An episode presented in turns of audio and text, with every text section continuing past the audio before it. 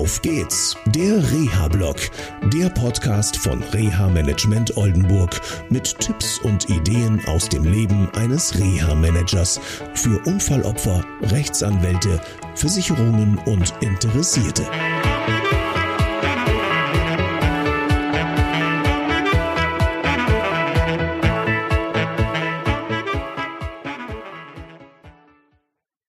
Ja, schön, dass ihr wieder eingeschaltet habt. Und ähm, ja, mich treibt zurzeit ähm, ein Thema um. Covid-19 ist wieder da, die zweite Welle.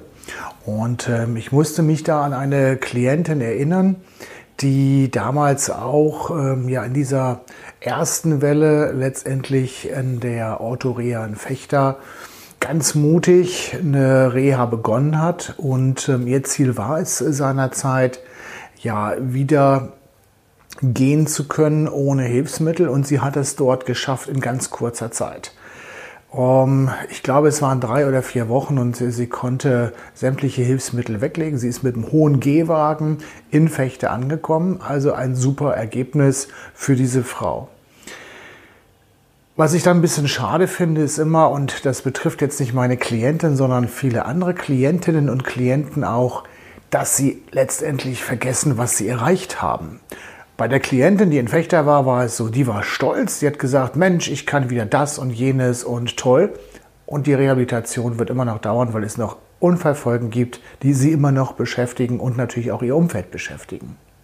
Und ich bin da guter Dinge, dass das klappt. Eine Idee könnte es sein, dass wenn du betroffen bist, dir vielleicht einmal Gedanken darüber machst, was du schon alles geschafft hast.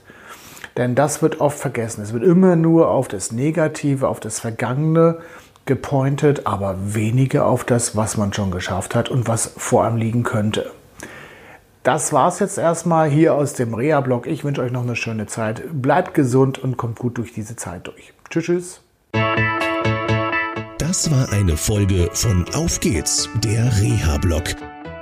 Eine Produktion von Reha Management Oldenburg.